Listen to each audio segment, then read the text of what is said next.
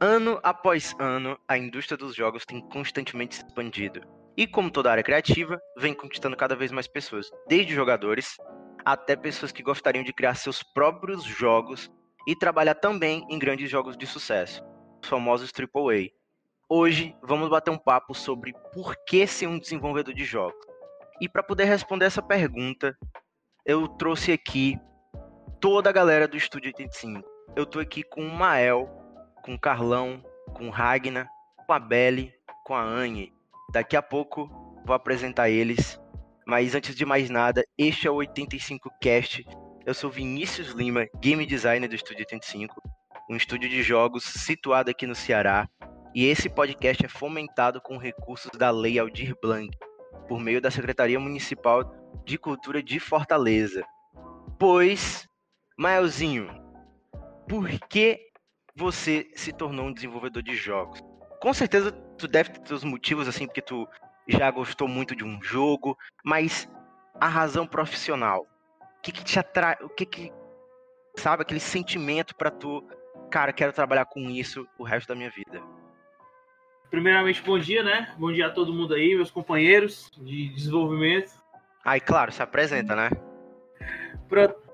E aí, galerinha, eu sou Ismael Maciel, sou programador aqui no Estúdio 85, né? E como o Vini falou, cara, por que que tu, tu acha interessante trabalhar com isso? É, eu acho que a minha primeira razão e o primeiro motivo é a paixão que eu tenho, sabe, por tudo isso. É, isso é uma paixão antiga, desde criança, né? É, desde quando eu vi o meu pai finalizando pela primeira vez Resident Evil 1, há, sei lá, uns 17, 16 anos atrás, no PlayStation 1, meio que os meus olhos brilharam, sabe? Tipo, oh meu Deus, coisa irada. Então, a partir daquele momento, eu comecei a ter a paixão pelos jogos, né? Tipo, que, que realmente aquilo ali era massa, aquilo ali era fantástico. No, durante o meu ensino médio, é, eu sempre fiquei imaginando o que, é eu faria. Tipo, eu não sabia, entendeu? É, depois de, de, muita briga e muita luta com parte da minha família, é, eu realmente pensei e soube o que eu queria fazer, sabe? É, a minha família, por parte de pai, eles sempre foram meio. Enfim, então, é, aquilo ali apenas aqueceu meu coração ainda mais para eu querer ser desenvolvedor de jogos. Isso no terceiro, segundo ano do ensino médio, sabe? É, e eu pensava, cara, eu preciso ser programador, eu quero ser programador. Eu quero fazer com que aquele sentimento que eu tinha quando criança, fazer com que os outros tenham aquilo também, sabe? Fazer um jogo em que as pessoas sintam paixão por aquilo. Então, meio que desde, sei lá, desde o meu ensino médio já pensava naquilo. Se vocês forem ver no meu Instagram, tem uma foto de quando eu saí do ensino médio, um brother meu colocou aí dizendo, cara, quando tu tiver um estúdio, eu quero ver o jogo que o teu estúdio fez, eu quero jogar o teu jogo. Então, aquilo ali sempre me motivou, sabe? Os meus amigos que estavam ali também no meu ensino médio sempre me motivaram muito para se tornar aquilo que eu sou hoje, sabe?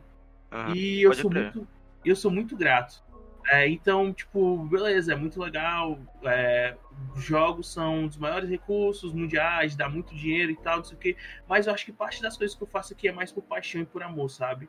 E talvez se eu não tivesse desenvolvendo, eu não sei o que, é que eu seria. Eu realmente não, não sei qual outra área eu trabalharia, sabe? E se te derem os modelos 3D aqui na tua mão, faz o Resident Evil 4? Faço Resident, Evil, faço Resident Evil 8 pra você, meu querido. Eita, pô. pois, agora, pois agora eu vou puxar uma pessoa que eu sei que, que não foi necessariamente porque gosta de, de jogar. Puxar a, a Belly, porque eu sei que ela veio da, da música, né, como violinista. É, eu conheço mais ou menos que ela, tipo, começou a jogar um dia desse, não assistiu nem Star Wars. Mentira. Com, tá conhecendo agora a cultura pop. Então, Barry, qual foi o teu motivo para tu querer ser um desenvolvedor de jogos? O que que te atraiu assim na profissão?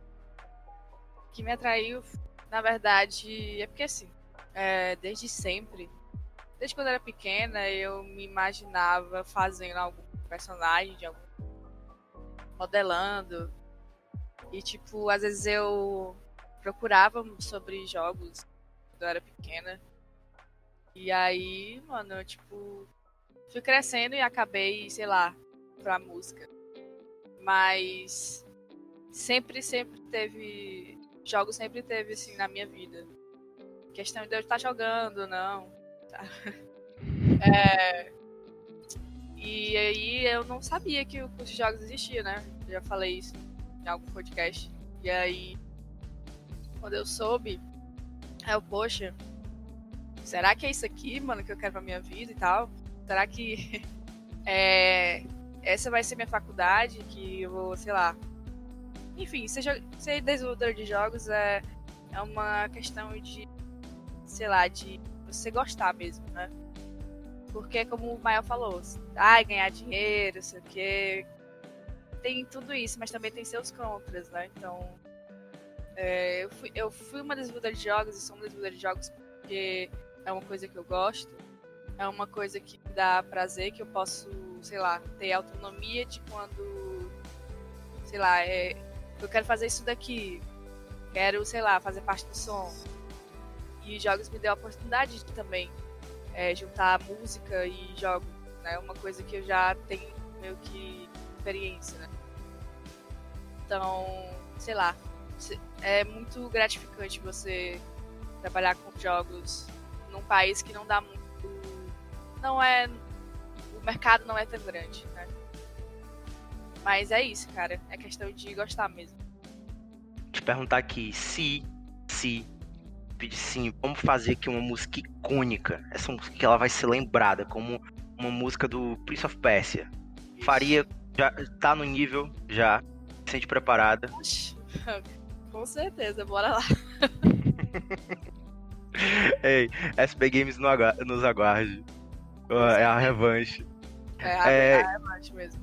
Ei, Carlão, e, e cara, se apresenta aí e me diz por que ser um desenvolvedor de jogos, na sua concepção. Não vai dizer que é por causa do dinheiro. Não, claro que não era. Faz parte. Sim, eu me chamo Carlos, né? É... O pessoal aqui do estúdio me conhece mais como Carlão, né? Um apelido na verdade, carinhoso. Na verdade, esse é teu nome verdadeiro. Carlão. Sim, então, é... eu acho que o que me fez entrar no, no mercado de jogos é o fato de você é, poder contar uma história ou poder colocar as pessoas que estão no mundo que a gente vive é, para sentir um pouco da sua do que você pensa, ou do que você quer passar, ou passar um, ou passar alguma informação, alguma comunicação com essa pessoa. Uhum. Então assim, é, como eu trabalho na parte da arte, é, desde pequeno eu fui aquela criança que ficava ali no canto desenhando, sempre estava desenhando, assistia algum filme, algum desenho, queria representar aquilo de alguma forma. E isso vem é, de você tentar querer se comunicar de alguma forma. Então, assim, eu sempre gostei dessa parada de, é, por exemplo, né? Quando eu via um filme, é, tinha é, toda essa parte da, da, da, narrativa do filme, das palavras, das pessoas falando. Só que eu era muito, eu via muito a parte visual daquilo. Então, eu sempre via, tipo, é, que é que aquelas pessoas, como é que aquela cena estava acontecendo, ou como é que a, a, por que que tinha aquela luz daquele jeito, por que, que as cores estavam daquele jeito. Então, eu sempre gostei dessa dessa comunicação visual que eu via nas coisas que eu assistia, em desenho, em filme, série. Então, eu tentava representar isso desenhando quando eu era pequeno e uma coisa que que acontecia era que eu já fiz muitas coisas na minha vida. Já, uhum. tive, já pratiquei tipo, muito esporte, já pratiquei, é, já tive outras, outras, outros trabalhos que eu quis fazer, só que a parte de desenhar, eu sempre, eu nunca é, acabou, entendeu? Uhum. Sempre foi uma coisa contínua. Então, quando eu começava uma coisa e não, não ia para frente, a parte da arte sempre estava lá. Então, tipo, Irado. quando eu terminei mais ou menos o meu ensino médio, é, eu sabendo disso, que essa parte minha artística nunca, nunca ia embora, eu sempre estava querendo fazer alguma coisa. Então eu tentei encontrar um, alguma área que eu pudesse aproveitar isso. Entendeu? E aí a gente uhum. tem, tipo, área de publicidade, área de cinema, é, várias outras áreas e também tem a área de jogos. Só que eu achei muito interessante a área de jogos porque ela é interativa. Uhum. Então, além da pessoa é, em vez da pessoa só assistir ou só ver alguma coisa, ela vai poder interagir com aquilo. Uhum. É, então, é, cara, eu, eu acho, eu acho que a área de jogos, ela, ela pega um pouco do cinema, por exemplo, de você ter que você acompanhar uma narrativa ali na hora, sabe? ela pega um pouco da, da própria escrita de livros, fantasia. Ela pega um pouco do, das animações, que a gente vê, por exemplo, na, na Pixar, etc. E ela pega também um pouquinho. Na verdade, tem várias áreas, até da música, como a, como a Belle estava comentando. E aí junta tudo num produto só. E todas essas áreas, por exemplo, eu gosto bastante. Então, cara, se você gosta de tudo e você encontra tudo isso numa área, sabe? É, é impossível não se apaixonar. Verdade. É, e... é impossível, é impossível ah. é, tipo, você não gostar de alguma área, né? Sempre tem. Assim como no cinema, jogos sempre tem uma referência. Exato, eu vou te falar o seguinte, eu, eu sinto às vezes que eu tô trabalhando como um escritor de verdade. Que eu, tipo assim, eu posso. Eu posso estar, é, produzir, e aí às vezes ter que parar um pouco para poder buscar outras referências. E eu nunca me imaginei, por exemplo, trabalhando dessa forma, sabe, uma forma mais criativa, uma forma assim que você tem que estar tá o tempo todo conversando para poder pegar ideias. Então, desde o começo, eu gostei muito da dinâmica de trabalhar com jogos. E aí tem essa questão de às vezes você ter que, por exemplo, parar para poder pegar referências para para a pessoa responsável estar tá compondo uma música. Então é muito louco, cara, porque você vai acompanhando os processozinhos eu nunca me imaginei fazendo som, efeitos é, sonoros é, para algum personagem, tipo, andando. Nunca imaginei isso. Eu pensei que a minha vida tá atrelada à música, só fazer música, composição, pronto. Uhum. Nunca pensei que ia dar ênfase a alguma obra artista, entendeu? artística. Né? Uhum. Ei, mas uma é, coisa. A criativa é muito pouco estimulada também, né? É, os trabalhos mais. mais é, tradicionais eles são muito estimulados, mas essa parte artística é muito pouco. Pelo menos aqui no Brasil, eu acho, né? Sim. É, então, a eu, gente, eu acho que a gente acaba é, indo para essa área mais depois que a gente termina o ensino médio e pensa na faculdade, porque é ali mais ou menos que a gente vai estar tá decidindo o que a gente quer fazer. Uhum. E aí o peso é maior do que o que. Tipo, um trabalho tradicional que alguém da tua família quer que tu faça. Entendeu? Então, nessa, nesse período que tu vai escolher o que quer fazer, o que tu quer fazer de fato vai ter, vai, vai ter que ter mais peso, entendeu? Porque é, é o que tu vai querer fazer por boa parte da tua vida, né? Uhum. Então tem que. Inclusive, cara, inclusive, até mesmo quando você tá fechando negócios, já que eu atuo como produtor também, é, é muito divertido, porque você vai conversar com a pessoa e ela, e ela tipo, ela vai falando o que, que ela quer, a visão dela pro jogo dela. Só que você vê empolgação na pessoa. Então você tem que trabalhar em cima disso para poder adicionar na, na ideia, na proposta, seja numa, numa campanha de marketing envolvendo um jogo, e, e vocês conseguirem trabalhar juntos e, e trazer esse sentimento pro, pro público-alvo, no caso do jogador, né? Então, cara, tudo até agora tem sido muito legal. Tipo, só, só surgem coisas legais. Mas fazendo um, um get aqui e puxando a Rayane, é, todo mundo aqui meio que já foi direcionado pela paixão, assim, foi direto. Só que o que eu sei da, da Rai, por exemplo, é que ela veio de direito, né? Então, provavelmente ela teve seus motivos para poder ir para jogos. Ela deve ter visto alguma coisa. Então, é... gente, inclusive eu vou ficar falando Anne, Rai, Rayane, porque todo dia é um apelido novo. Então, Anne, qual, qual foi o teu motivo para ser desenvolvedora de jogos? Foi paixão? Tu viu algo mais?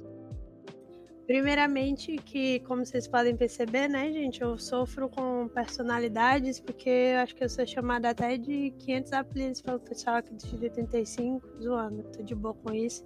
Mas, e como o Vini comentou, eu vim de direito, né?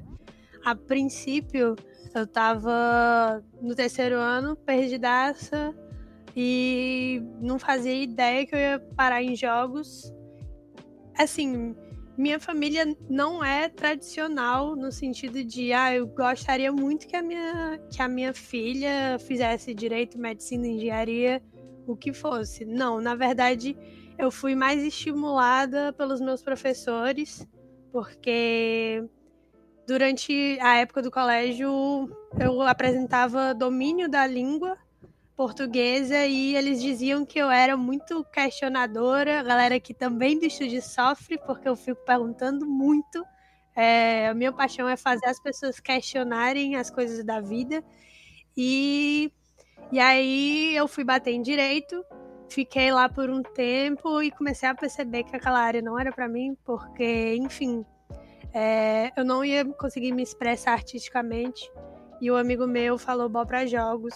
Quando eu cheguei em jogos, é, eu achava também que eu não ia ter nenhum destaque na área, porque não necessariamente, que nem a Belly, né, como foi comentado, eu não tinha tanta aproximação assim com jogos. Eu, ok, eu jogava desde pequena, mas não era algo como uma paixão.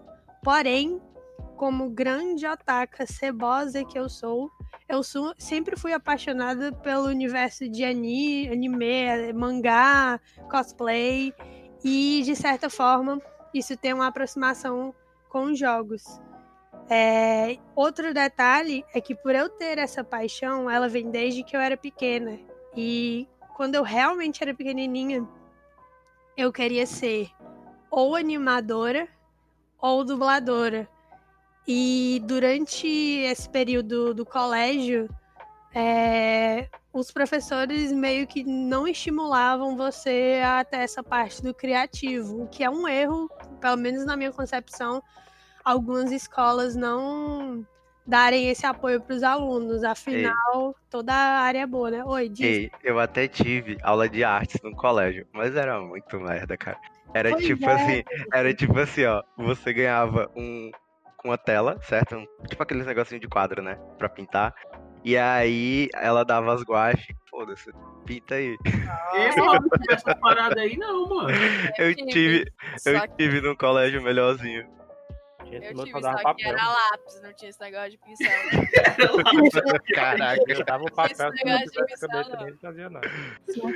O meu tinha, tinha como era de recorte, a gente tinha que pegar uma tesoura e recortar papel. Então, enfim, né? Dá, assim, não estou menosprezando nossos digníssimos professores de arte do infantilzinho. Eu amei, para mim foi algo que, que me ajudou muito a ser quem eu sou hoje. Porque, para quem não sabe, é, eu sou uma das artistas do Estúdio 85 e já estou me apresentando, viu, gente? Eu tenho problema de atenção, então vou sempre ficar desfocando. E também sou é, produtora, eu vendo um pouco dos produtos da gente para o pessoal lá de fora, eu sou a produtora internacional. E, enfim, é, com essa história da arte e a minha paixão e querendo ser dubladora, animadora, foi se perdendo de pouco a pouco mas na faculdade ela voltou e é, eu me apaixonei por me tornar desenvolvedora depois que eu desenvolvi minhas habilidades artísticas. Não largo por nada. E respondendo a minha opinião de por que ser um desenvolvedor, eu acho que não é só aquela coisa de ah, eu quero ser um desenvolvedor porque eu gosto de jogar. No meu caso, é também porque você tem paixão por conseguir se expressar e alcançar um público com aquilo. É, eu acho lindo quando chega alguém e fala: Eu joguei o jogo de vocês e eu amei, eu adorei a arte, eu adorei a mecânica, achei um jogo muito bom, eu espero que vocês lancem outros. É tipo você chegar e ver que o teu jogo, a tua produção, ela impactou alguém de algum jeito. Eu acho que é por isso que eu escolhi ser desenvolvedora. É, pode crer. Realmente o, o efeito, assim, de você lançar um jogo e ter o feedback das pessoas é muito louco, né? É incrível. E lindo. É claro, é claro que eu acho que, principalmente se o jogo ele bater um certo sucesso, você simplesmente não consegue responder todas as pessoas, tem que conter um pouco mais a, a ansiedade, né? E, e enfim, é, mas eu tento responder todo mundo, ó. Eu tento responder todo mundo que comenta sobre o jogo. É, é um sentimento muito massa mesmo, de verdade. A Rayane comentou que, que ela queria ser dubladora e tal. E o legal de jogos é isso, é que a gente pode fazer tanto uma dublagem, né? Uhum. Como fazer coisas administrativas, né? Ou ou pegar uma parte de edição de vídeo, sei lá. A gente pode trabalhar qualquer coisa que a gente quer, literalmente. Sim, principalmente você desenvolvedor indie, né? Meio que tu vai pegar várias áreas, meio que você tem que abraçar. É, pois eu é. diria que isso é exclusivamente do desenvolvedor indie, indie porque a, à medida que a empresa vai crescendo, você vai tendo que ser mais especialista na sua área, porque enfim, imagina, imagina você conseguir manter a mesma qualidade, né? Fazendo, trabalhando em três coisas, quatro coisas ao mesmo tempo.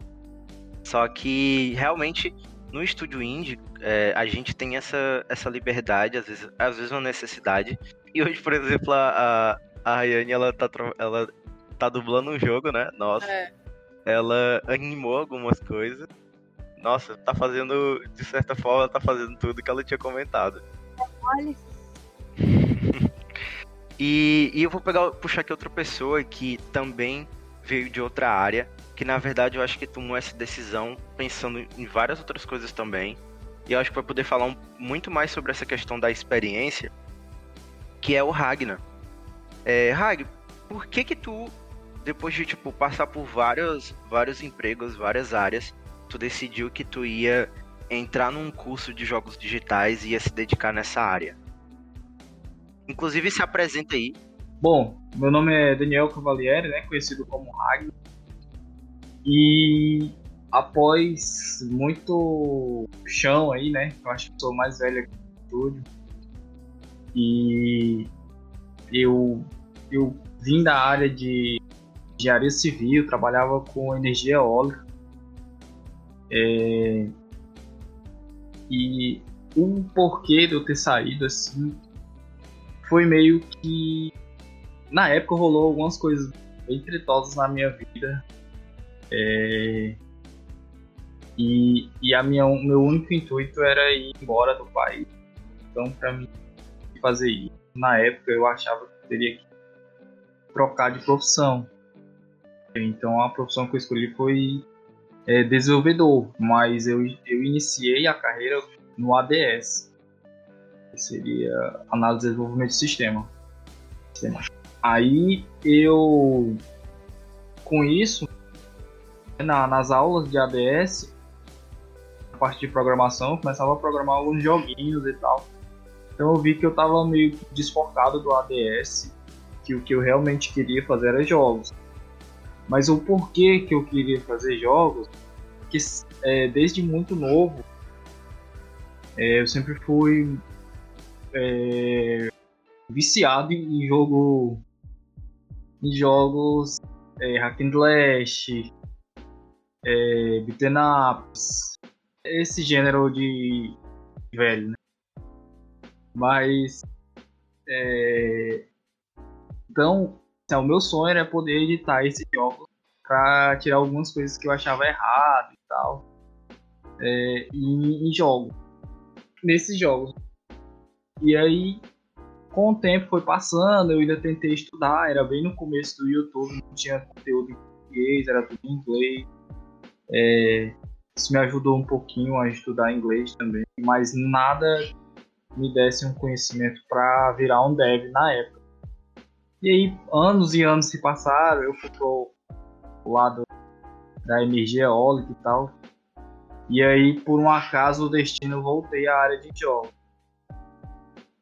E essa, é, esse foi o meu início né, na área de jogos.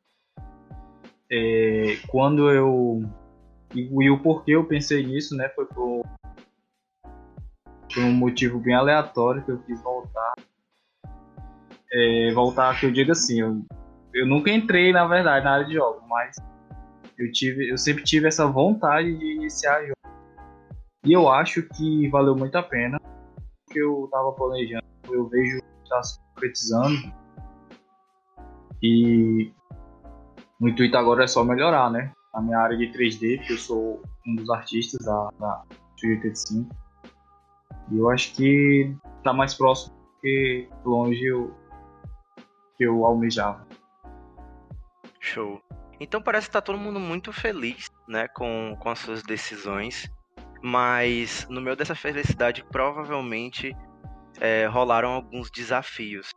Então, puxando aqui o Carlão, Carlão, quais foram os desafios, as dificuldades que tu enfrentou para se tornar um desenvolvedor, o desenvolvedor que tu é hoje, o artista que tu é hoje e a pessoa que tu é hoje trabalhando no estúdio de, de jogo?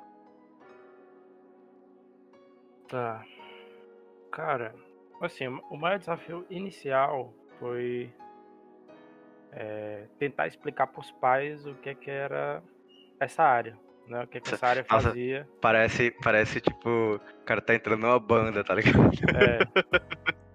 Porque como eu tinha falado na primeira vez, né? A, essa área criativa ela é muito pouco estimulada e tem muito é, tem pouca informação é, pra gente, né? Então assim, é muito complicado muito da nova, gente inclusive. explicar, é muito nova também. Então é muito complicado a gente explicar isso e tipo explicar, ó, se eu fizer isso eu vou conseguir me sustentar e vai dar certo. Então, então essa parte é muito complicada, né? E mas deu certo. Até agora tá dando tudo certo. É, essa foi a, a das primeiras dificuldades. É, outra dificuldade que eu percebi é justamente essa parte financeira também. Que é, no começo a gente. Assim, nas outras áreas a gente percebe que tem uma aceitação melhor, então você consegue arranjar emprego mais fácil, você tem empresas já formadas porque são trabalhos mais mais tradicionais, só que na nossa área, como é algo muito novo, tanto no mundo, mas aqui no Brasil ela é mais novo ainda, porque como surgiu lá nos Estados Unidos, né? E agora, mais ou menos que ela tá vindo para cá, então é ainda mais novo. Então, é, tem poucas empresas, as empresas geralmente empresas menores e no nosso estado também tem poucas empresas, mas isso foi um dos fatos da gente criar a nossa própria empresa né? Então, assim, é, essa parte de explicar para os pais e a parte financeira da gente, porque assim, a gente tem que passar um, um bom período só estudando para depois de um tempo a gente começar a ganhar dinheiro para poder se manter, né? E a gente está conseguindo fazer isso agora. Então, essa parte foi meio complicada, é muito. é, A gente passa por muitas inseguranças, né? Uhum. Então, para mim, essa foi a parte mais difícil. A parte, parte técnica a gente consegue levar de boa. Mas assim, Carlão, tipo, pelo que eu vejo muito, isso é uma parada que acontece em todas as outras áreas, sabe? Principalmente quando você quer montar uma empresa por si só.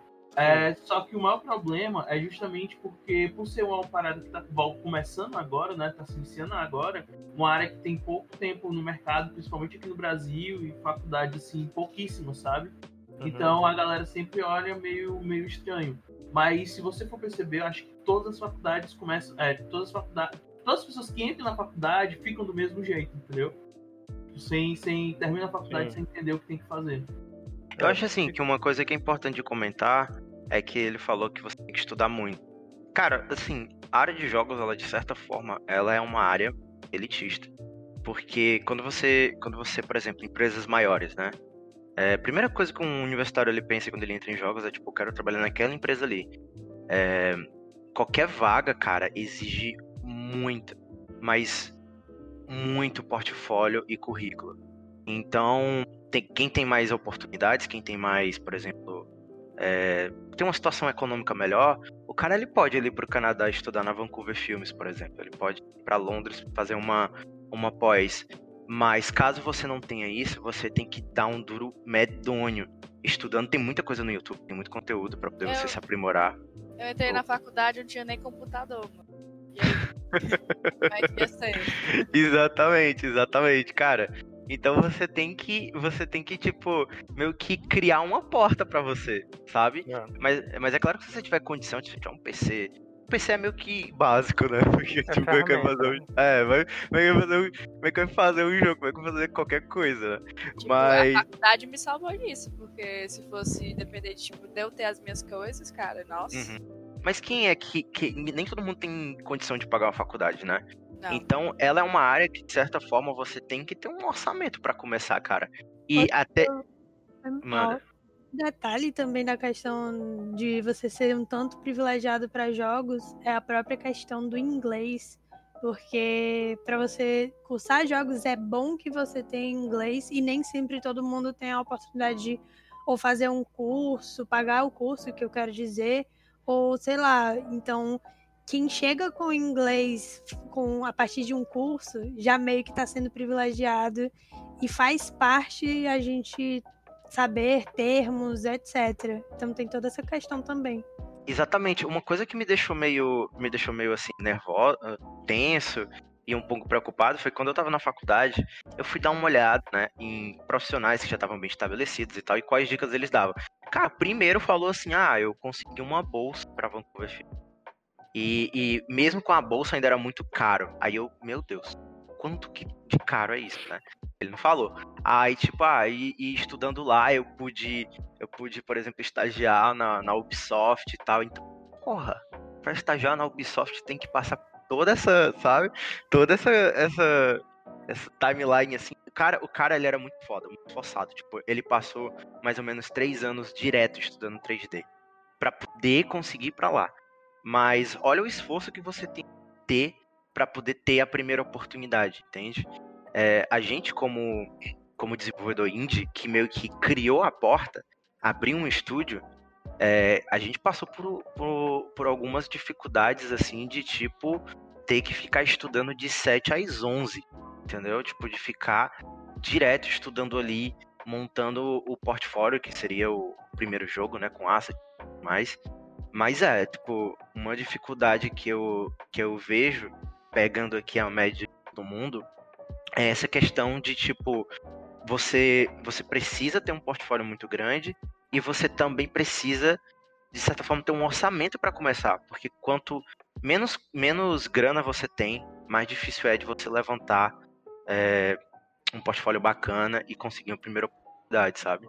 Puxando o Hag aqui, Hag, quais, quais foram as dificuldades que tu que tu viu quando tu mudou de profissão, entrou em jogos e enfim, começou a ver assim as dificuldades que tu ia ter? Cara, é, a maior para mim foi o, o gap de, estu, de estudo, né? Porque eu tava numa área muito afastada do caso que era jogos, a área que eu queria. É, então, quando eu é, iniciei o estudo, eu pensei que ah, a faculdade de dois anos e meio, terminar, só ingressar na área de trabalho. E, galera, não dá, não rola. Dois anos e meio não te prepara para quase nada na área de jogos, infelizmente. E eu creio que na área de ADS também, porque é uma reclamação que eu via muito é, da galera de ADS, que tipo, o cara tem que saber três línguas, ter tido é, anos de experiência e tal, e sendo que o cara acabou de sair da faculdade. É o mesmo esquema para jogo tem que ser um, o cara do, na tua área específica de jogo para tu conseguir um trampo. Então é muito esse gap, essa realidade foi para mim foi muito é, tipo assim, foi o pior da área de jogos foi esse foi essa realidade de, do nível necessário para entrar no mercado.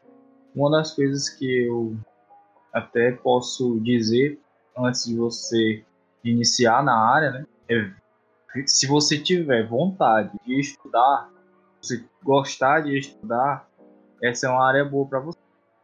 É, e, e uma das coisas que, que me motivou né, a continuar é que eu tive um amigo que ele odiava matemática.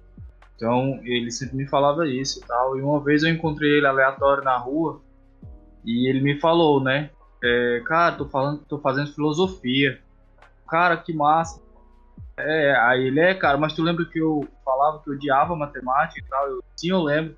Aí daí ele, ele falou, cara, pois eu encontrei a porcaria da matemática na filosofia também. Aí uma das coisas do cara. Caralho. Ele, ele tava revoltadíssimo.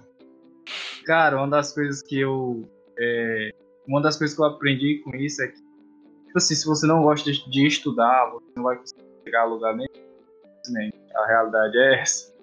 Então, se, é, tipo, ah, eu queria ser engenheiro, mas não porque estuda muito. Cara, não vá nessa.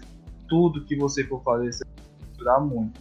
Em jogos, a realidade é bem cruel.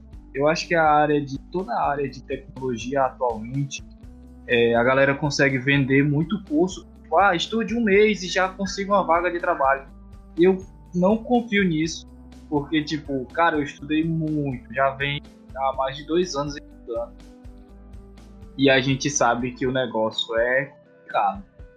É bem complicado. É, tipo, a, a, o mercado de trabalho exige que você seja muito bom. É. Então, não caia nesse negócio de, ah, faça o seu jogo, o seu jogo em um mês e já começa a ganhar dinheiro. Não caia, né? negócio é, é, é mais embaixo. Porque tem matérias que. assuntos, né? Que a gente vai ter que ver que a gente não vai gostar, né? Com certeza. É a realidade, assim. O jeito é você aprender e, sei lá, né, passar por isso e, e continuar. Não desistir, não. Sei. Todo mundo vai passar pela etapa de aprender a fazer Porra. Tipo, programação, eu, eu. Eu, na verdade, eu gostava de programação até ver que era meio complicado, de que, tipo, você tem que ficar praticando, praticando, praticando. Porque se você ficar naquela de sempre estar tá é, estudando de pouquinho em pouquinho, você não aprende, né? Tipo, é tipo tocar um instrumento. E aí é meio complicado, cara. É Isso. É uma das coisas que eu amargamente aprendi na área de jogos. Você não tem como atirar para todo lugar.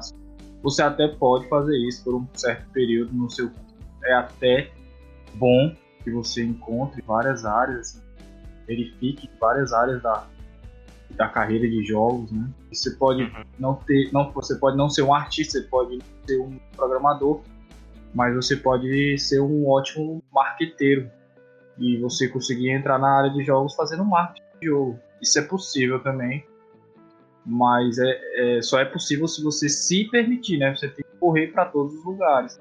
Mas aí, quando você descobrir, ah, essa aqui é a área que fazer dentro de jogos, aí você para e se especializa nessa área, porque é um mercado que tá ficando cada vez mais é, cruel, assim, sabe? Na verdade, o mercado sempre foi, né?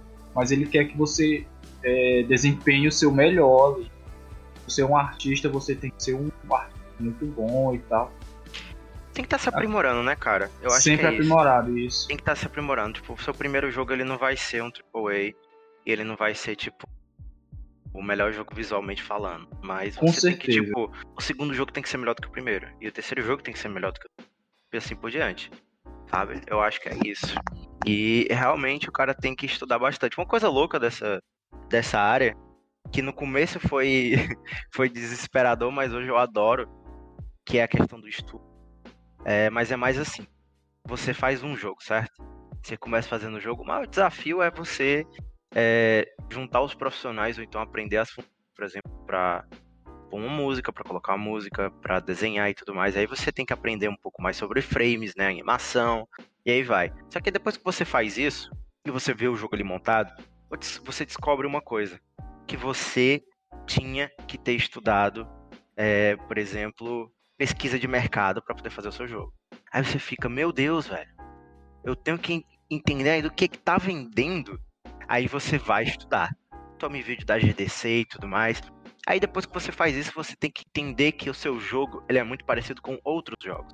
Então o seu jogo ele precisa ter um diferencial. Aí você tem que estudar um pouco sobre, por exemplo, a questão da, das mecânicas suculentas, né? Que é o que faz o jogador gostar de estar tá repetindo aquele, aquele movimento, ou então gostar do combate do jogo. Então, tipo, sempre tem coisa nova para poder você aprender no desenvolvimento de jogos. E isso no começo me deixou um pouco frustrado, porque é, apesar de ser o primeiro jogo, a gente estava se dedicando muito para poder ser o primeiro jogo. E aí, tipo, você faz, você dá, se dedica no visual, né? E aí quando você vê, você tem que aprender muito mais coisas do que só aquilo. E aí que você. Ah, meu Deus, para pra estudar, para pra estudar. E assim por diante. Então, uma outra. Vai fazer hum. um AAA, né? Primeiro jogo. É, exato. Só que você tem que aprender outra coisa também, que jogos precisam ser lançados, né? Você só ganha experiência mesmo quando você lança o jogo. Você entende ali, tipo, entendi, meu jogo ele, ele, ele vendeu pouco, mas ele atingiu essa galera aqui. Como é que eu faço para atingir mais pessoas? Você tem que lançar, você tem que lançar, só que aí você vai aprendendo e você vai querendo aplicar isso, né, no seu jogo. Realmente é isso, é isso, tipo, uma dificuldade que você tem é que você tem que aprender o tempo inteiro. Então você tem que gostar de estudar. Você tem que gostar de estudar, você tem que gostar de parar e entender os processos. Porque senão, é, ou o seu jogo não vai vender, ou você vai ficar estagnado no básico, né? Tipo, essa é uma dificuldade que eu identifiquei e que eu acho que vocês identificaram também, né? Com certeza, essa é uma das coisas mais é, loucas de jogos que eu consegui verificar. Tipo, não, você só não. Você não vai só chegar lá e fazer uma. Uhum. passar por uma grande experiência. Tipo assim, um nível de experiência muito grande que pode frustrar a maioria das pessoas. Uhum. É que nem, você ter, é que nem você ter carro velho. Você vai ter que gostar de, de andar em oficina. Se você não gosta de andar em oficina, não tem um carro velho. E levantando aqui um, um questionamento, né? Se vocês fossem dizer prós, que a gente tá falando é, alguns contras, né? Algumas dificuldades, mas se vocês fossem dizer prós é, em relação ao desenvolvimento de jogos, é, o que vocês diriam? Eu vou levantar já uma aqui, beleza? Que é viajar. Eu acho que desenvolvimento de jogos é uma das das poucas áreas que você consegue conhecer pessoas, viajar pelo mundo, porque a maioria dos eventos eles estão lá fora. É, então ela é uma área que é aquela coisa, você tem que você tem que aprender o inglês, você precisa do inglês, é, é eventual, mas você consegue se comunicar com pessoas de fora muito fácil, você consegue participar de eventos lá fora muito fácil, você consegue trabalhar também se você tiver essa aspiração. Então já puxo a Rayane aqui para ela falar, Rai, quais são prós de você trabalhar na indústria de jogos como desenvolvedor?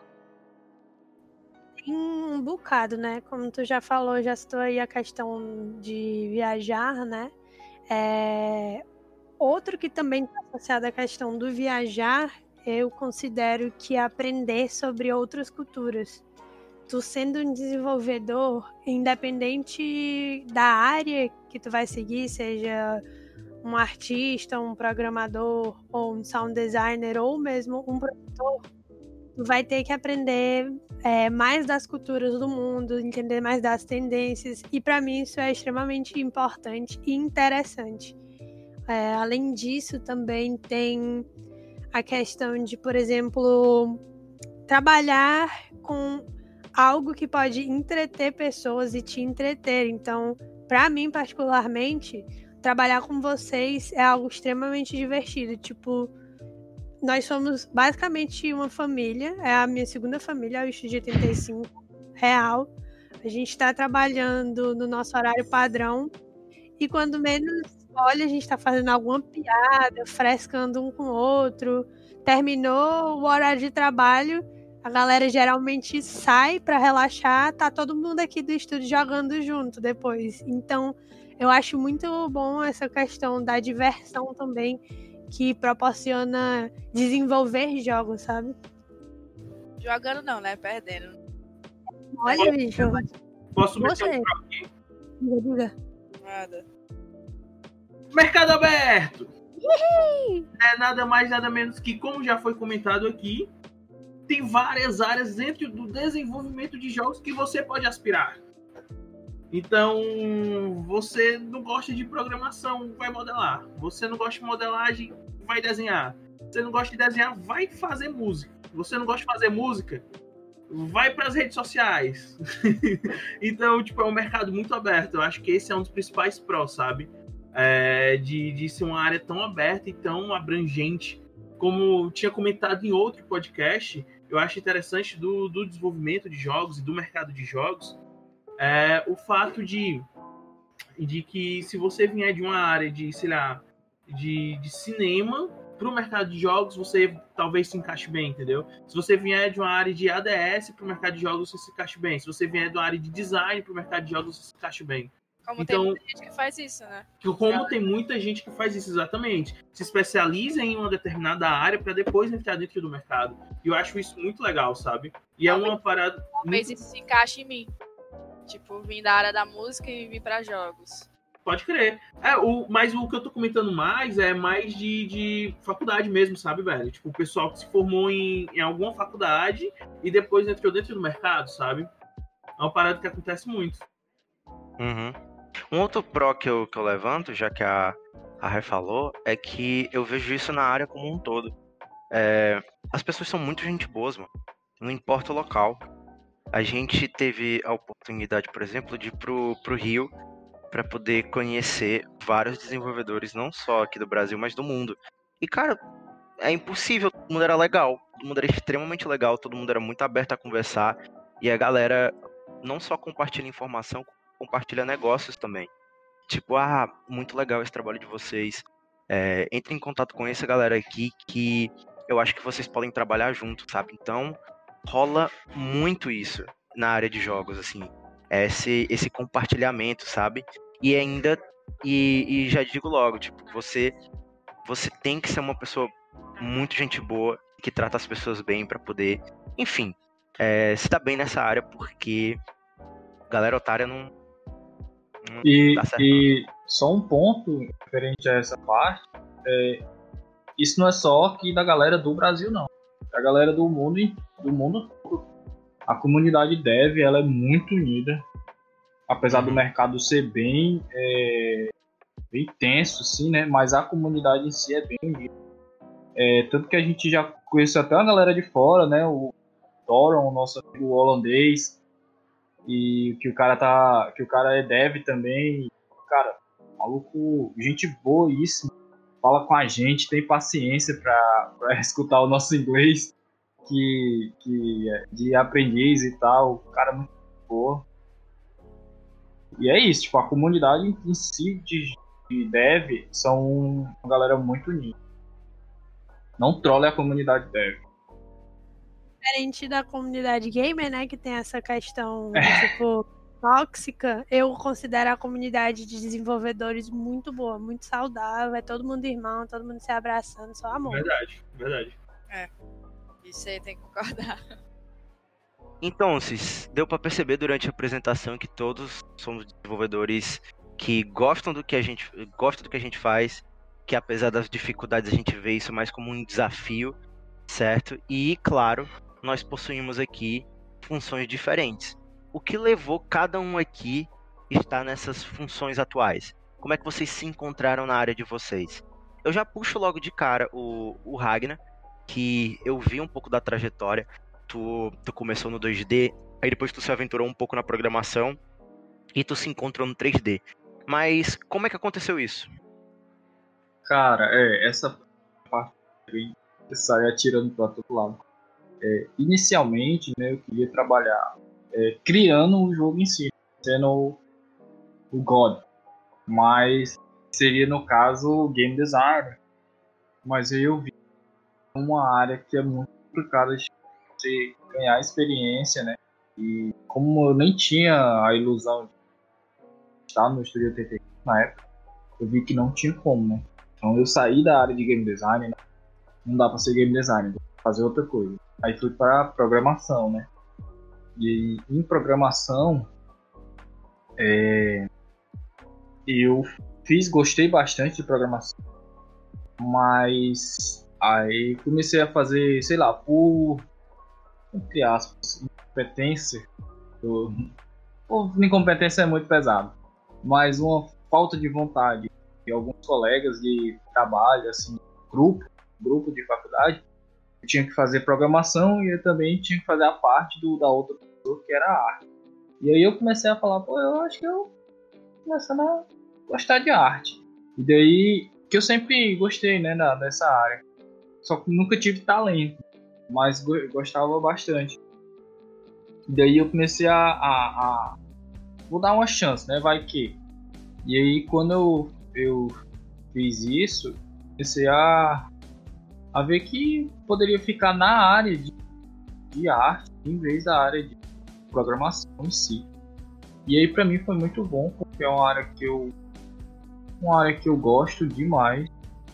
E aí isso em pixel art, né? Aí eu não, acho que ainda não é o, o que eu quero 100%. Aí fui para a área de 3D. 3D eu me encontrei 100%. Foi a, a, a área que até agora, né? Show.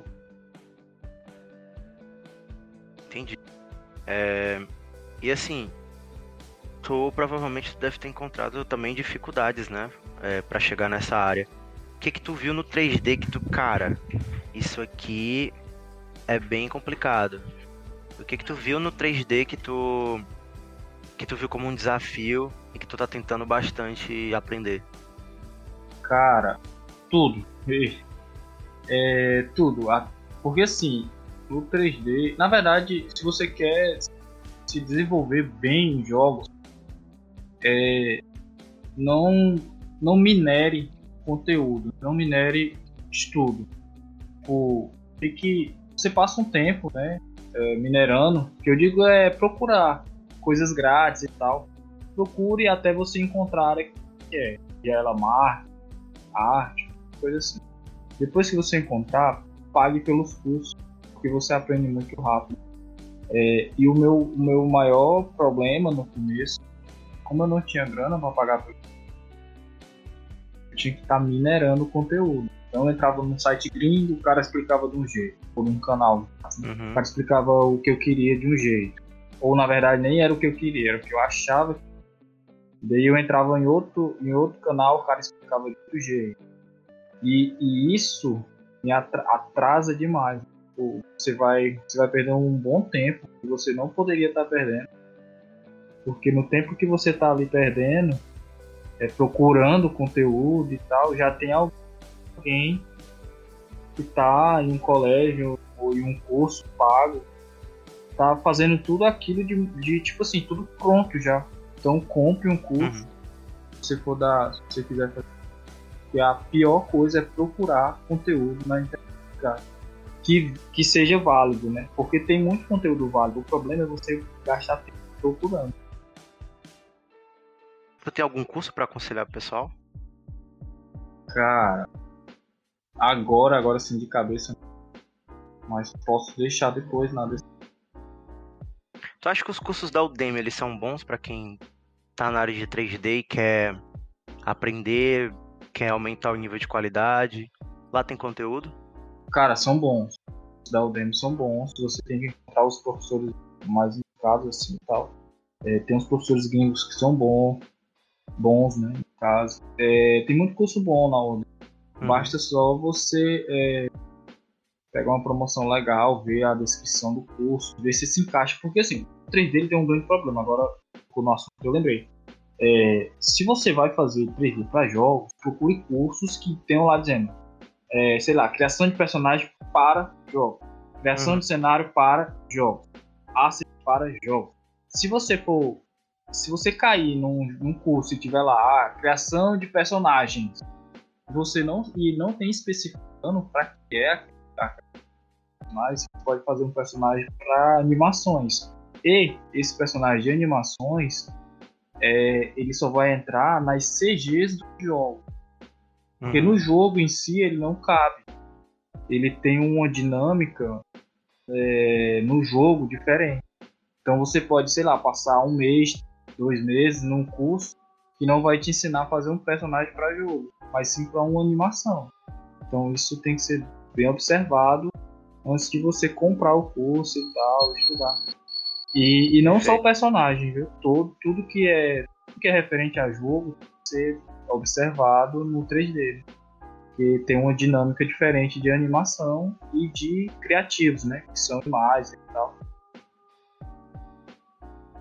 Perfeito. Puxando aqui a Rayane, que também. Opa, tem alguma coisa? recomendar para quem quer, sei lá, saber de sound design e até música também. É o curso da Game Audio Academy. Quem dá é o Thiago Adam, né? Foi o melhor investimento que eu já fiz, questão de curso. E é isso, quem quiser aprender aí, os caras são muito fodas e recomendo.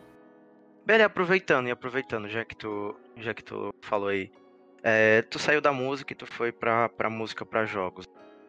É, qual, quais foram as tuas motivações para poder. Tu meio que tocava música clássica, né? Violinista, aí tu foi pra, pra, pra jogos que, que já, dependendo do, do jogo, já tem uma pegada totalmente diferente. Tu gostou de, de se encontrar nessa área? Quais foram as dificuldades que tu teve no começo? E aí tu pode até pegar o Get e falar um pouco de como as pessoas que estão ouvindo podem se aprimorar mais nessa área para poder se tornarem grandes profissionais dentro da área de jogos. Pode falar um pouquinho sobre? Cara, minha motivação. É porque, como eu tinha falado antes, eu desde pequeno já jogava, né? Uhum. E aí. Eu sempre ouvia aquelas trilhas sonoras, eu ficava falando, poxa vida, eu quero fazer uma música assim. É uma música que esteja em algum jogo e tal. E no começo, mano, eu não sabia de. Tipo, só fui começar a fazer composição. Fazer composição, assim, de músicas para jogos. Quando eu entrei na faculdade. Eu nem. Na verdade, eu só tocava violino. Só tocava na orquestra e pronto. Nem, nem nunca tinha feito composição na minha vida. A dica que eu dou é, sei lá, teoria. Estudem teoria, é, faça, sei lá, uma, uma música por semana. É, vá procurar estudar sobre efeitos sonoros também, SFX. Porque música. Porque jogos não são só música, né? Tem a parte sonora. E isso é o que, que eu vejo do curso e do que o próprio Thiago fala no curso, é que muitos personagens de som no, no Brasil que estão na área de jogos não sabem muito sobre SFX. Tem muita gente que não liga, tem muita gente que só quer fazer sobre. só quer fazer musiquinha, né? E isso não é o suficiente. Então, sempre, sempre tá mais à frente aquela pessoa que sabe mais, muito mais da área e SFX também. Irado, irado. É, uma coisa que eu, que eu reparei é que dependendo do, dependendo do estilo da música, né? Se ela for, por exemplo, 16 bit, se ela for mais orquestrada, tem todo um tempo de produção para ser feito, né? Pode falar um pouquinho de tipo o que, que é o maior desafio dentro da, da música para jogos? O que é que tu tem um pouco mais de facilidade? E assim, existem profissionais de, de composição musical para jogos que têm uma certa tendência a fazer só um tipo de som? Tem, é, tem aquelas pessoas, né, que, que, que, tipo, são, são mais tipo, conhecidas por, por aquele estilo de música. Só que eu acho que você não deve se, se limitar a uma coisa, né? É, maior desafio para você fazer uma música para um jogo é você seguir o briefing. E, e como uma coisa que eu aprendi no curso é que ou você tá ou você vai, tipo, você vai de, de alto a baixo em questão de, de feedback. Ou você pode ser muito bom, ou você pode ser muito ruim. E você tem que lidar com feedback ruins. Uhum. Tem gente que não sabe lidar e, e, tipo, é bem, é bem frustrante, na verdade, pra essa pessoa. Porque ela tá sempre achando que tá fazendo coisa boa e, na verdade, não tá. Então, a minha dica é, tipo, tenta seguir o briefing, que o cliente está pedindo e, e aceitem feedbacks ruins, porque na verdade feedbacks ruins é, um, é uma coisa, é só um passo para você poder ser bom. Uhum. Uma dúvida, como é, que, como é que é mais ou menos um brief de um cliente é, de uma música para um jogo? Pode falar um pouquinho sobre, assim, do que, que, geralmente eles pedem, que agora eu tô bem curioso. Isso, isso depende, né? É tipo, vai, vai ser uma música loopável, vai ser uma música de soundscape, é, vai ser uma música de ação, vai ser uma música de boys, uhum. é, tem tudo isso, né? E se você não seguir o briefing, cara, você vai ter que refazer, dependendo do, do contrato que você fez. Aí. Entendi. E aí, além de, de composição, tem a parte de SFX, né? Uhum. Então, tem essas duas partes, que é composição e SFX. E aí você vai ter que pedir o que o cliente está pedindo. Né? Perfeito. É, irado, cara. Nossa, essa parte do briefing, bem legal. E bem foda mesmo que. Cara, é muito difícil você escutar crítica quando essa crítica ela fala sobre o seu trabalho, sabe? Eu acho que é um nível de maturidade que você vai conseguindo com o tempo.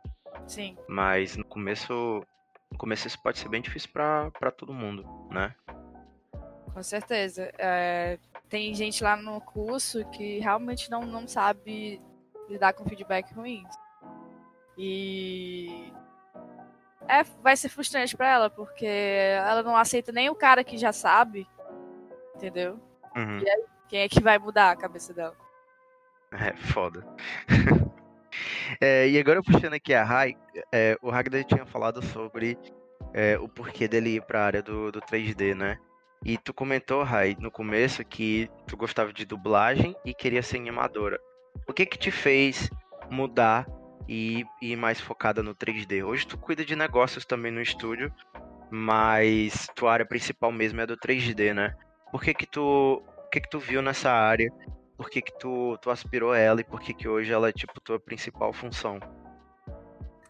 É o seguinte, é, como fã de animação desde pequena, eu ficava tentando acompanhar as tendências de animação. Então, mesmo amando animação frame a frame, ou melhor, quadro a quadro, né? Que no caso é aquela que você vai desenhando tintim por tintim, é, você para para pensar que é necessário otimizar essa técnica. E o 3D é, é uma chave muito importante para isso, porque diferente de você fazer um trabalho de quadro a quadro, o 3D você pode ter o personagem e modelar toda a movimentação dele. É, então, eu, eu sabia que iria tender a ser algo grande e eu começou a abrir meus olhos. Mas não só isso, né? Eu também me identifiquei, isso tirando um pouco da parte de negócios, de tendências, eu achei o 3D mais agradável, porque diferente de só trabalhar com aquela visão plana do 2D, eu poderia ver um objeto todo em 360 graus, poderia botar da forma que eu queria, mudar o material, colocar a cor que eu quisesse. Então, o 3D me pareceu ser mais é, agradável, ser melhor de, de trabalhar, mais divertido. Só que eu também continuo amando o 2D, né? Mas, como eu estou dizendo, o 3D se tornou minha paixão pela oportunidade de otimização que ele dá para quem trabalha com isso. Acho que o Ragnar talvez concorde comigo e talvez o Carlão me dê uma pedrada no final do podcast, não sei. Nada. É, Animador tem que apanhar. É, Ó, rapaz.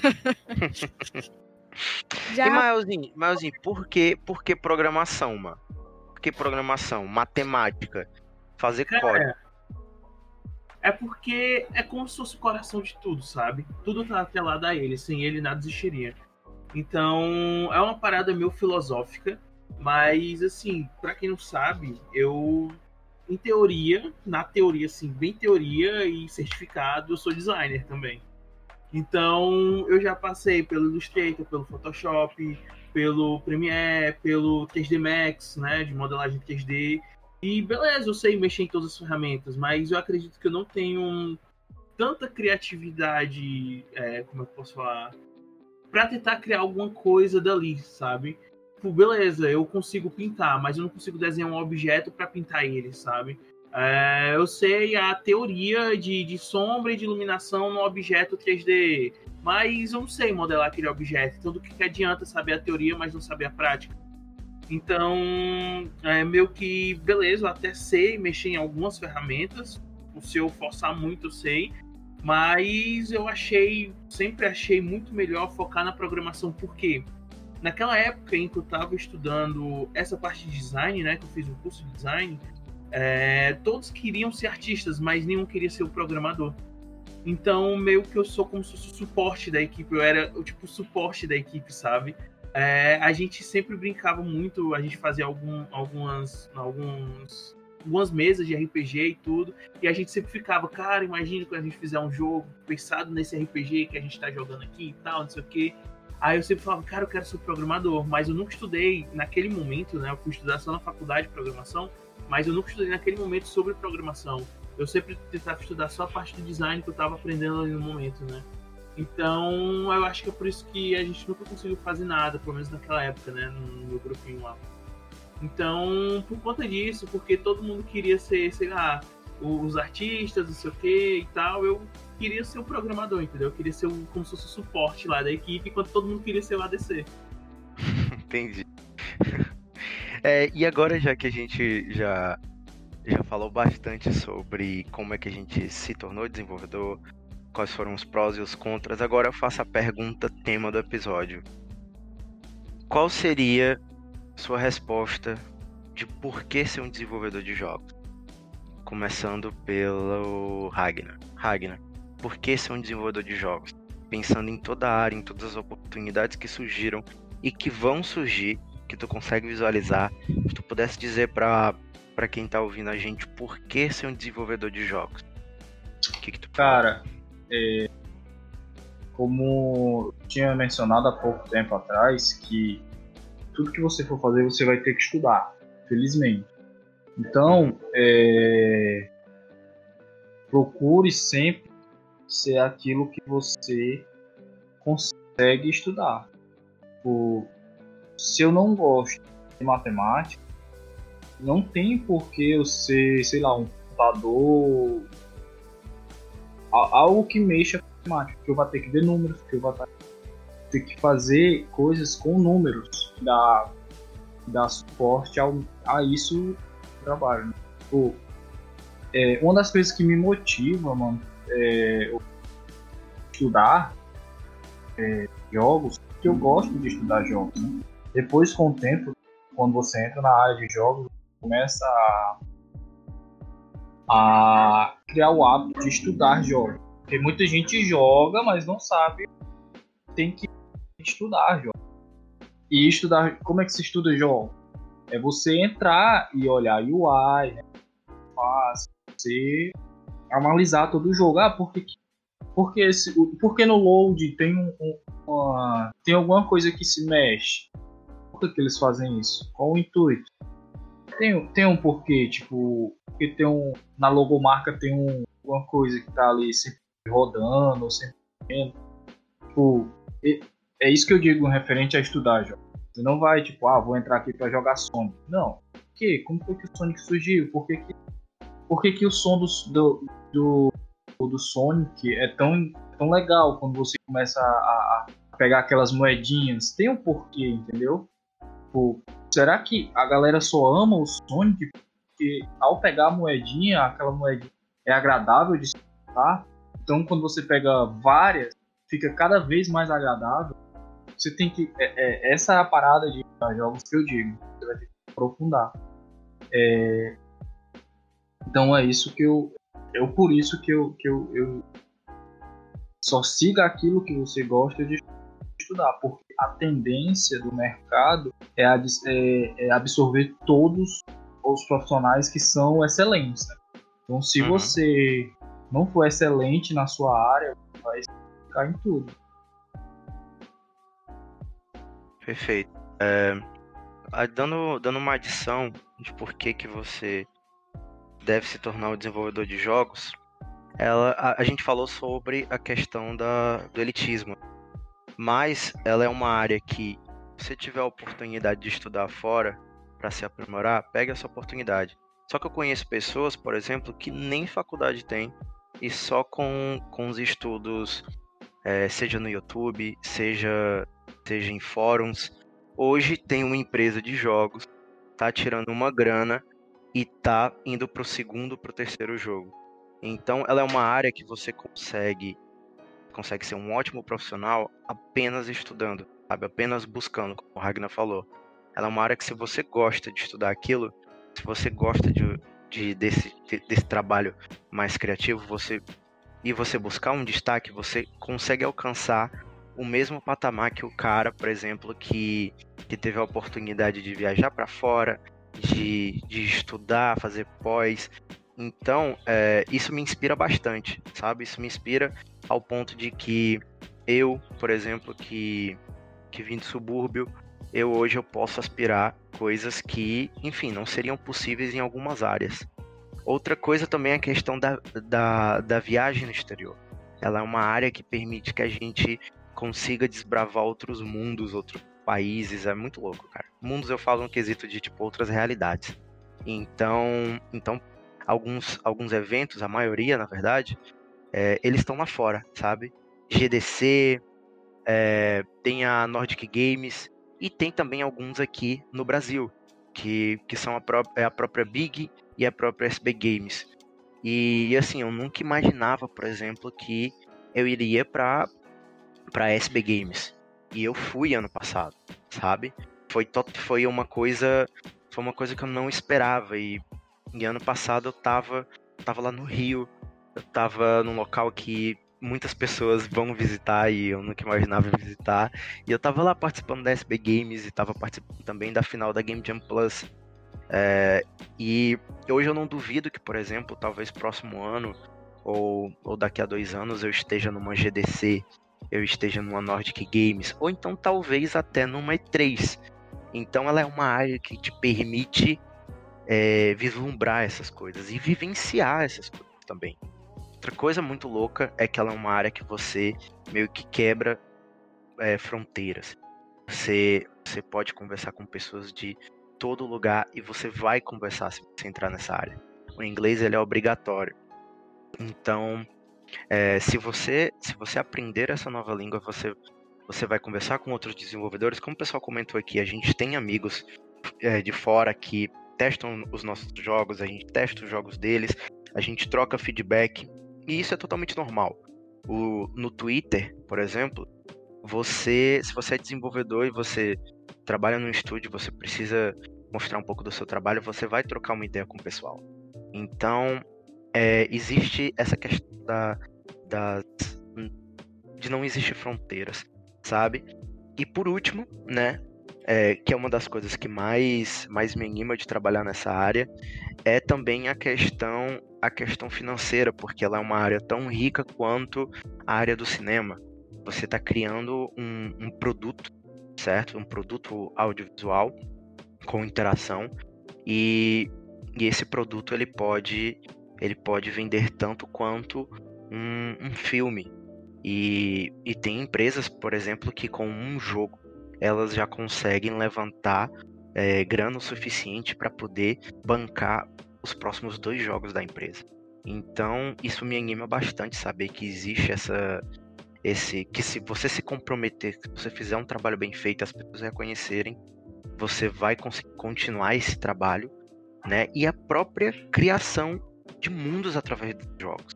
Isso é muito incrível e essa liberdade, essa criatividade exercida me faz hoje, todo, todos os dias, pensar assim como eu estou feliz em trabalhar nessa área. Então agora puxo o Carlão para poder falar por que ser um desenvolvedor de jogos. É, então, é...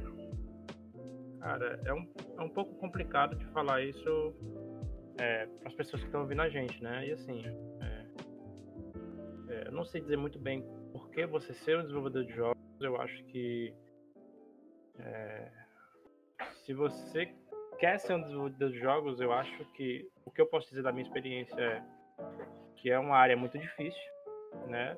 Tendo é, o local que a gente vive, pelo menos no Brasil, mas também é uma área muito é, prazerosa de se trabalhar e que você pode criar muita oportunidade. Entendeu? Então, assim, se, se dentro, uma dessas, dentro da área de jogos, uma dessas dessas áreas que a gente falou de arte, programação, música, animação, é, comunicação, se você gosta de uma dessas áreas e de verdade, né, e você quer seguir essa, essa área, botar essa área para frente, é, o mercado de jogos ele é uma boa oportunidade para você é, fazer isso, porque é uma área muito legal de se trabalhar e você, como o Vinícius falou, você conhece pessoas muito legais também. É, geralmente é, é, muito difícil você encontrar uma pessoa que trabalha com jogos que essa pessoa, sei lá, não é uma pessoa gente boa. É muito difícil encontrar. Mas, enfim. Mas é, é uma área muito legal. Né? Não sei muito o que falar sobre isso, mas eu acho a área muito legal. tipo, eu não me vejo trabalhando com área muito é muito séria, tipo medicina ou engenharia civil, que lida com vida, com as vidas da, das pessoas. Eu acho uma, para mim é uma área muito séria, tá? Para as outras pessoas talvez não seja, mas se você também acha essas áreas é, muito, é, muito responsabilidade muito grande, né? A área de jogos a gente não lida com isso e é bem de boa, é legal. E é isso. É, em jogos pode ser que você coloque um, um bug ali no seu jogo e, e a sua empresa perca bilhões em ações, mas não é uma vida, né? Corrida da pessoa. E você seja É. processado por todos os acionistas e até o, o- a prefeitura de São Paulo. Exatamente. Ou talvez, talvez seu jogo seja um, um fiasco e a Sony ela tire o seu jogo da loja, né? É, pode acontecer, pode acontecer, mas realmente. É... Tô zoando. É, e Belly, por que ser um desenvolvedor de jogos? Por quê, mano? Porque você vai. Você vai criar uma obra. Você vai dar enfasamento a uma, a uma ideia sua. São. Jogos são tipo a junção de, de uma ideia que ligado com a arte, ligado com a música, ligado com, com programação, isso vai desencadear um projeto foda. Uhum, E perfeito. Jogos te dão uma autonomia bastante pra você fazer o que você quiser. Perfeito. Então é isso. É... Jogos é. Eu tô muito feliz de trabalhar com jogos. É... A minha felicidade. Vocês não têm noção como é muito bom ganhar dinheiro com jogos. Quando você começa a sentir que você tá caminhando. Nossa, é muito gratificante. E o Studio 85 me proporcion- me proporcionou isso. E acho que a melhor coisa que você pode fazer é, sei lá, é encontrar pessoas legais pra se trabalhar. Perfeito. Legal. E eu digo mais, eu posso dar uma adição? Com certeza. Você trabalhar com jogos é muito mais do que você só tá- estar trabalhando com algo. É como se você estivesse deixando sua marca no mundo. Porque seu jogo, ele vai ser jogado por outras pessoas, ele vai ser é, avaliado, as pessoas vão, vão gostar, algumas pessoas vão ter um carinho melhor, mas o seu jogo vai estar sempre ali disponível.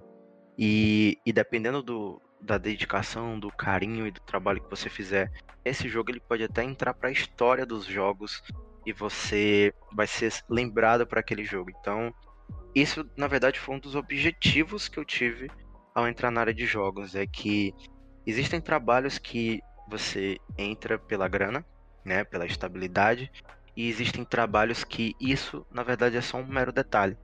É, na verdade, o seu trabalho ali é fazer algo para que você seja lembrado. E aí o dinheiro vira uma consequência. É claro que à medida que a gente vai avançando e fazendo os trabalhos ainda melhores, né? A gente vai ganhando mais. Mas vocês entendem o que eu quero dizer, né? É, quando você assiste um filme e aquela música ela é muito emblemática, o cinema ele é quase muito próximo da área de jogos, as pessoas elas lembram que aquele filme ele é feito pelo Hans Zimmer ou pelo aquele diretor daquele filme, aquele ator que participa daquele filme, ele é um ator muito bom e as pessoas vão lembrar daquele ator por causa daquele filme, sabe? Os jogos ele também podem pro- proporcionar isso para os profissionais que fazem parte dele.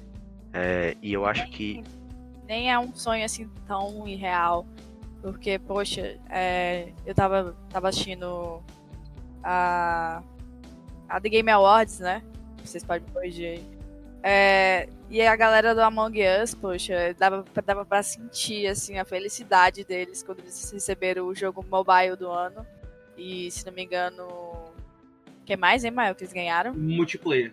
Multiplayer. Tipo, dá pra ver, cara, que tipo, a felicidade deles ter ganhado um, um evento daquele, sabe? E, tipo, não, aham, não são um estúdio grande, né? Como. não são, não são. São gente como a gente. E demais, teve, tem também a galera brasileira que subiu lá no palco da E3, o, o Celeste, cara. Sim, Celeste, galera brasileira lá, o, a, a Amora, e o cara nem sei o nome dele. Mas eu sei da Amora porque eu sigo ela no Instagram. E cara, os caras subiram lá no palco, pegaram o prêmio. E eles são daqui, sabe? São de um estúdio pequeno. E se juntou com outro estúdio pequeno. E vamos fazer um jogo aqui legal. Fazer um jogo aqui que ele é plataforma, mas ele vai ter um level design bem desafiador. E os caras conseguiram. Então, é uma, é uma coisa assim. É, palpável.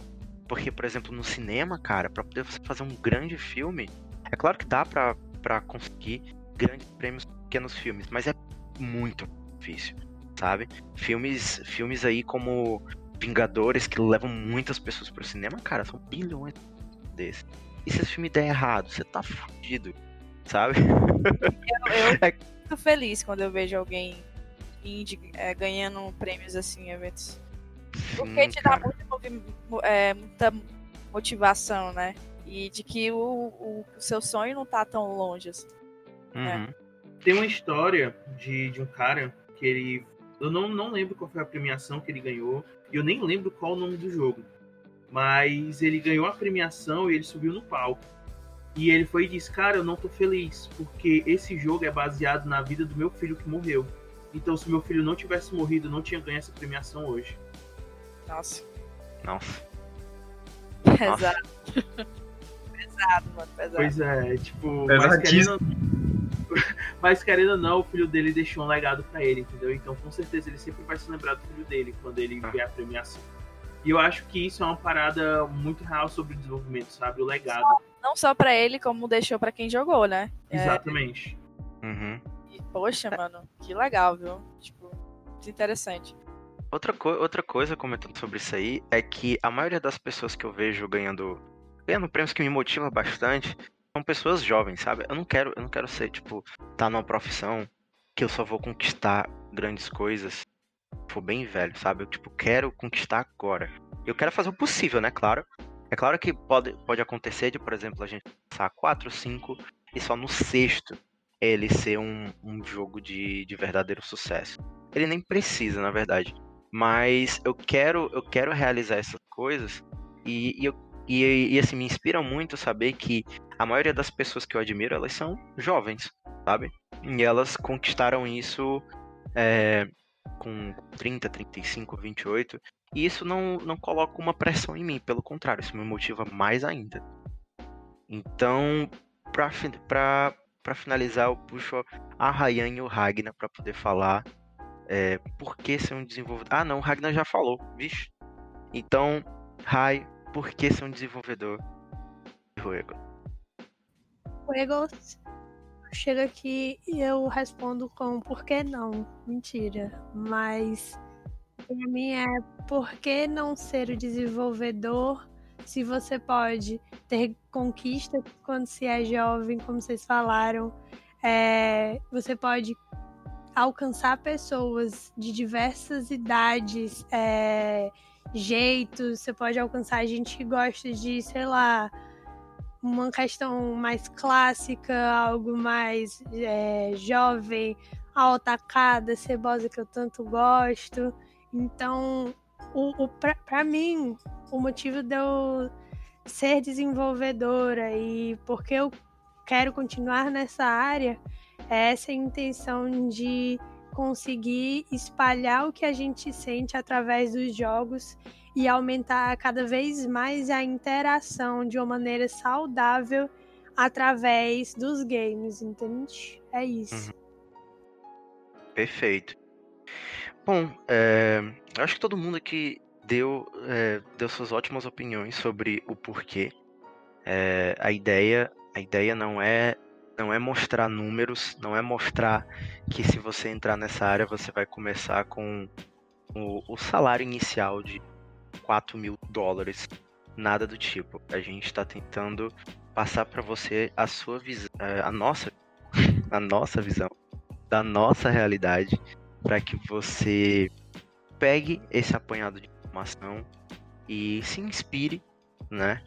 É, e é com isso que a gente vai chegando é, no final desse episódio. Muito obrigado pela participação de todos os devs do estúdio que estão aqui presentes e da atenção de você que está ouvindo a gente.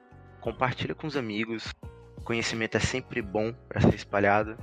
Tem muita gente que, que tem desejo de entrar nessa área, mas não sabe, não tem ideia de como começar, não tem ideia de quais vídeos ver, não tem ideia de quem são as pessoas que trabalham nessa área. Então, a ideia desse podcast era trazer essa informação inicial com amigos que a gente pode conversar quando a gente for publicar esses episódios nas plataformas. Serão o YouTube, o Spotify. Tenta entrar em contato com a gente. Caso você queira entrar em contato, nós temos nossas redes sociais. Nós estamos presentes lá, que é o arroba Estúdio85Games. E enfim, te espero pra gente trocar uma ideia. Abração e bora fazer jogo.